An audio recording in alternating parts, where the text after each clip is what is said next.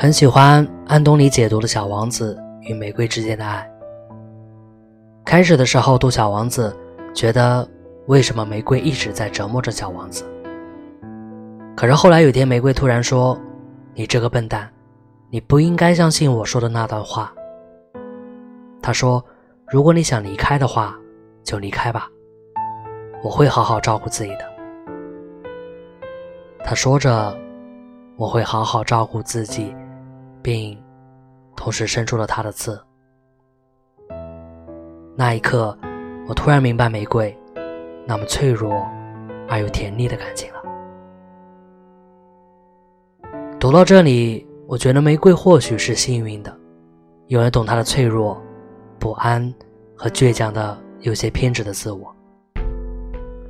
那有多少值得被爱的玫瑰，孤零零的一边竖起自己的刺？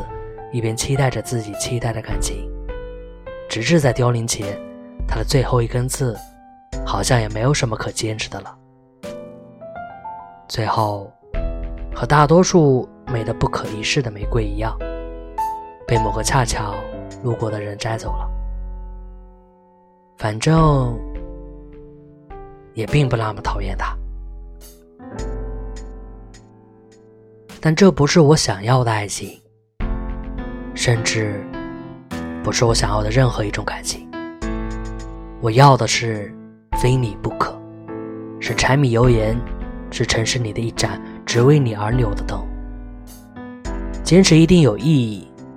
这个世界那么大，一个人虽然很孤独，但想到会跟一个我最爱的人吃过晚饭，手牵着手下楼遛遛我们一起养的狗，就觉得好像什么都值得。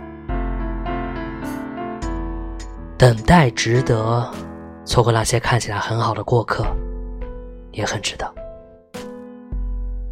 希望你也这么想。我是卫士，晚安。